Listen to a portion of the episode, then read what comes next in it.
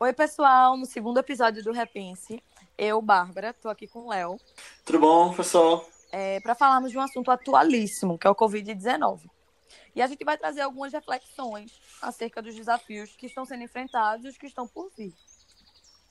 Isso aí, pessoal. É, o Covid-19 é o assunto do momento, né? Que está mudando o mundo em vários sentidos e provocando muitas discussões. E é uma pauta muito séria, tem muita gente morrendo, já provocou danos seríssimos na economia mundial. E a gente sabe que quando uma coisa é tão falada assim, ela vem coberta de fake news, coberta de informações uh, poluindo nossas redes sociais, nossos jornais. E a gente tem que ter uma noção de que algumas pessoas estão fazendo um trabalho sério, né? Por isso que queria trazer logo uma dica aqui, agora que a gente está começando, de um pesquisador e biólogo chamado Atila Yamarino. Ele foi no Roda Viva essa semana. E boa parte do que a gente vai falar aqui de dados foi baseado em pesquisas que ele trouxe. Ele é um um nome bem relevante hoje, principalmente na internet, no YouTube, nas redes sociais, com relação a um conteúdo de qualidade sobre o coronavírus. E foi muito interessante tudo que ele trouxe, né? Ele trouxe falas muito pertinentes em relação a todas as pesquisas que estão acontecendo mundialmente e ao que o Brasil pode seguir realmente. Exato, a gente tem que ter uma noção de que o Brasil é um país bem específico com relação a esse combate, né? Porque até pelo jeito com que a gente está combatendo e pela infraestrutura que a gente tem como país. Uh, já começando com as favelas, locais que tornam difícil a contenção das pessoas, né? São locais com problemas de higiene, gente sem acesso à água e tudo mais. Além disso, a gente tem uma atuação que está se destacando dos governadores, especificamente, né? já na questão mais macro, e que está se destacando com relação à responsabilidade sobre o governo federal, né?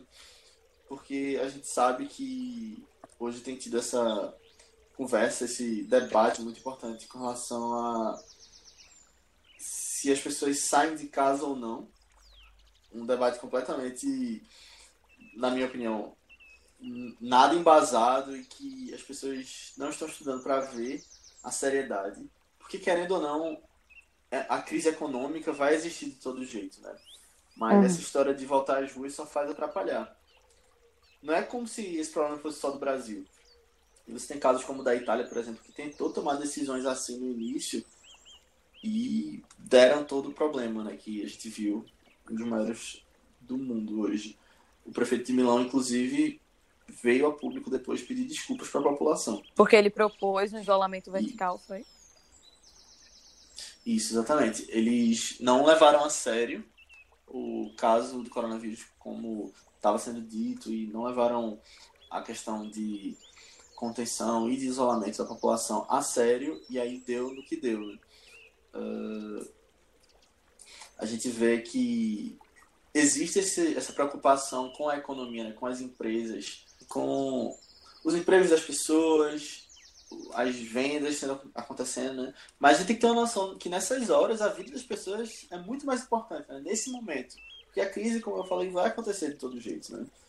E você vê que a gente está tendo um governo federal hoje que tem tomado medidas liberais de economia, mas é justamente para momentos como esse que o Estado em si existe, né?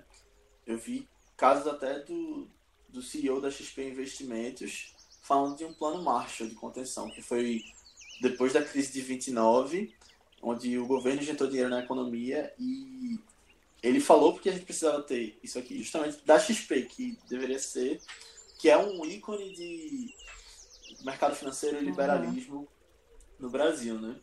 Não tem como combater uma crise econômica depois se as pessoas estiverem nos hospitais, estiverem mortas e é, é eu é. entendo o lado de muita gente quando fala do depois, mas a gente tem que tomar conta das pessoas agora, né? Porque a gente sabe que a gente tem problemas de leite nos hospitais, a gente tem um colapso no sistema de saúde previsto para o final de abril, de acordo com o ministro da Saúde Mandetta.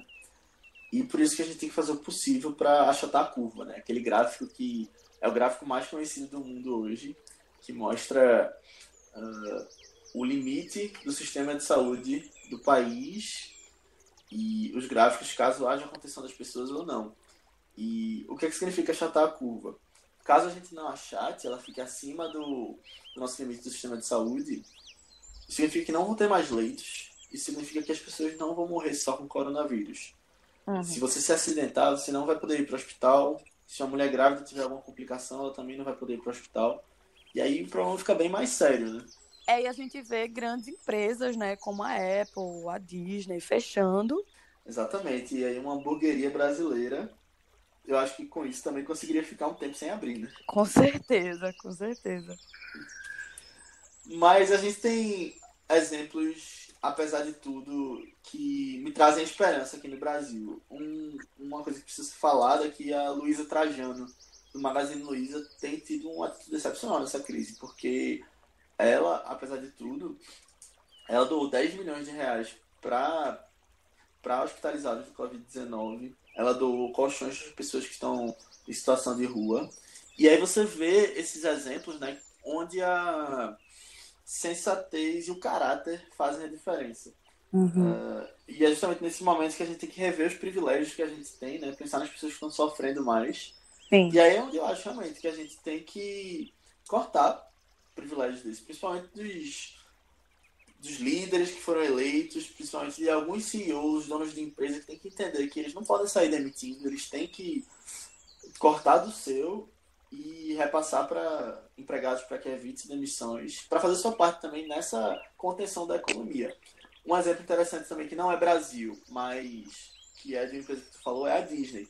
Uh, os parques estão fechados, os filmes não estão estreando, mas eu vi que o CEO reduziu o salário dele para 50% e o Bob Iger, que é o presidente do conselho da Disney, reduziu em 100% o salário dele. Ele não vai Olha. receber para que se evite demissões da base. Uhum. É nesse momento que a gente vê, né, as pessoas tomando certas atitudes. É, a gente vê como, como a forma do ser humano se relacionar como um todo tá mudando por causa disso, né? A gente tá mais preocupado, é a gente tá mais preocupado com o próximo, a solidariedade está mais aflorada nesse momento também. E, e se a gente olhar historicamente, né, a gente percebe que as grandes revoluções, as grandes mudanças, elas aconteceram no, que aconteceram no mundo, elas vieram dessas grandes crises, né? Então, como como sociedade, a gente está longe de conseguir palpar isso agora. Assim, mas o importante é a gente estar tá numa postura reflexiva para que se a gente for caminhar para algum lugar que seja pelo menos um caminho sustentável, que seja pelo menos é, um caminho de solidariedade, né? Enfim. Com certeza. E tem muita gente dizendo, e eu acredito nessa fala, que o mundo não vai ser o mesmo depois do coronavírus. A gente vai sair dessa crise mudado de alguma forma. Não sei para que, para onde a gente vai, mas eu acredito que o mundo como a gente conhecia antes vai mudar. Isso. E a gente vê que a demanda de produção, de consumo já mudou, né? A gente vê pessoas comprando mais o essencial, deixando de consumir inconscientemente como fazia antes. É, dessa forma, a gente pode ver o que a gente realmente precisa, né? É, ser mais minimalista e, consequentemente, ser mais sustentável. É, outra, outra questão que surge muito forte nesse momento é uma demanda maior de geração de resíduos, né? Já que as pessoas estão pedindo mais comida, tudo com embalagem plástica e tal. Isso é algo que a gente tem que repensar, né? Já, já que a gente está no momento de rever nosso modo de consumo. É, e quando a gente tiver que pedir um delivery, pedir uma forma, é, pedir de uma forma sustentável, né? Se a gente puder pensar assim, poxa, estamos consumindo de, de empresas e comércios locais, a gente está estimulando a economia local com isso, a gente tá, ou a gente está consumindo de grandes empresas milionárias, né, reconhecidas nacionalmente.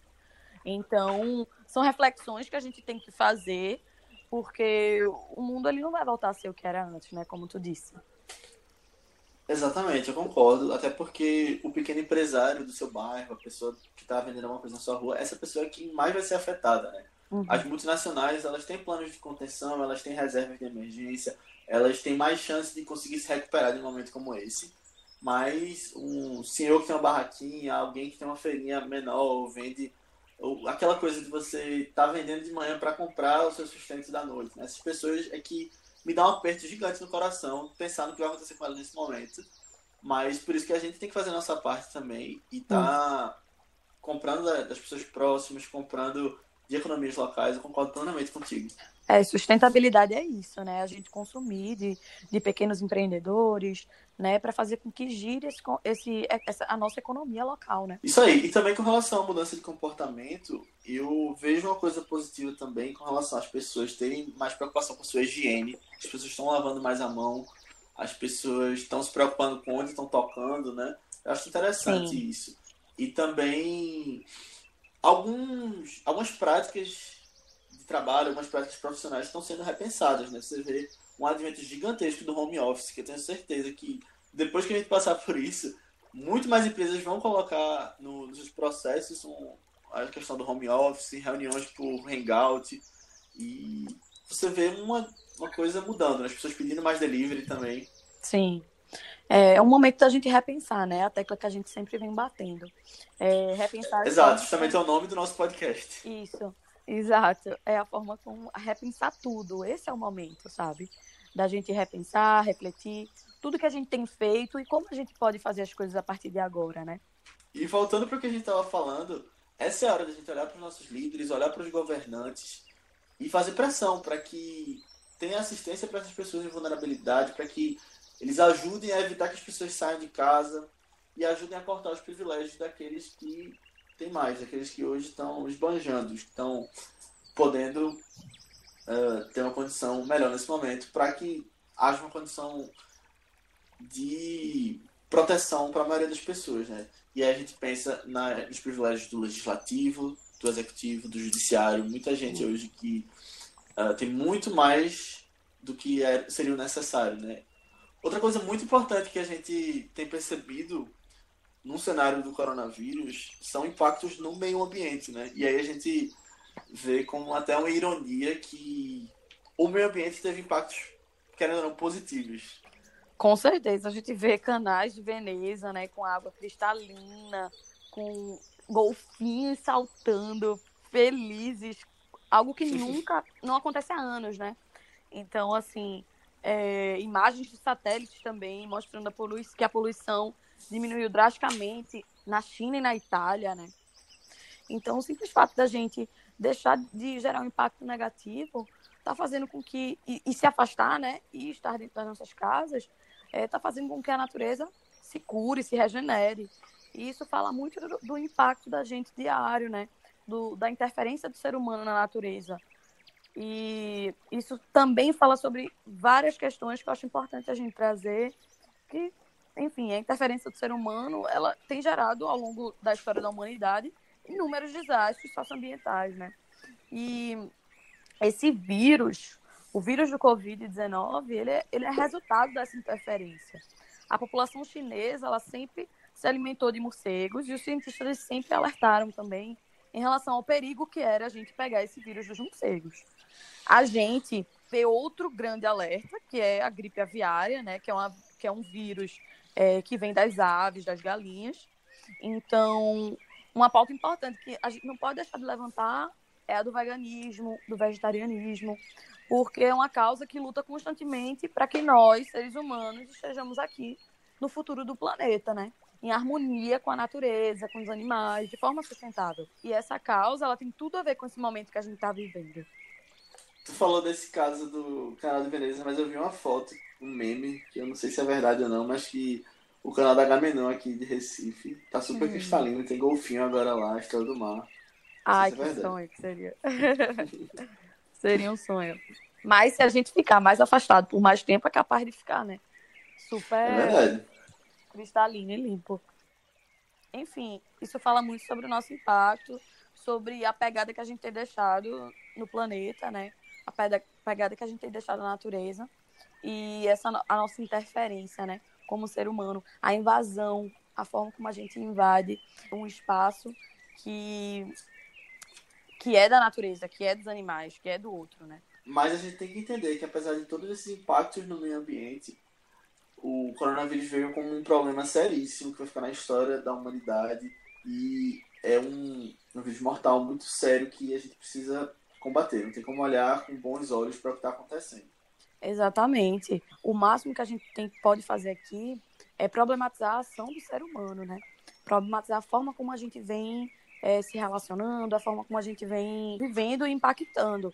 Então, é um momento crucial para que a gente repense nossos hábitos, a gente repense nossa economia, a gente repense nossas formas de, de consumo, tudo isso, e que a gente possa sair dessa para uma melhor de forma mais sustentável, né? Entendendo que a gente precisa sim estar em harmonia com a natureza, entendendo, estando conscientes de que, poxa, olha tudo que acontece com a natureza a partir do momento que a gente se afasta, sabe? A partir do momento, do momento que a gente respeita. E é isso que a gente pode levar como uma reflexão daqui para frente. E a gente sabe, no final das contas, que o vírus não sai andando por aí, né? ele não tem pernas, ele não circula. A gente que faz ele circular. Então fique em casa, para evitar que as pessoas mais vulneráveis tenham acesso, para evitar que o vírus se espalhe, para evitar que a gente pegue ele. É isso aí, galera. E não se esqueçam, repense. E muito obrigado por ter ouvido até aqui. Você pode continuar essa discussão com a gente na rede social do Pernambuco Sem Lixo, que é arroba Lixo, tanto no Twitter quanto no Instagram. E você pode vir falar com a gente nas nossas redes pessoais também, para trazer novas discussões e até sugestões de tema. Babi, como é que as pessoas podem te encontrar? Arroba BABelima, arroba Babilima. Isso, e o meu é arroba Albuquerque. Muito obrigado, até semana que vem. Valeu. Tchau.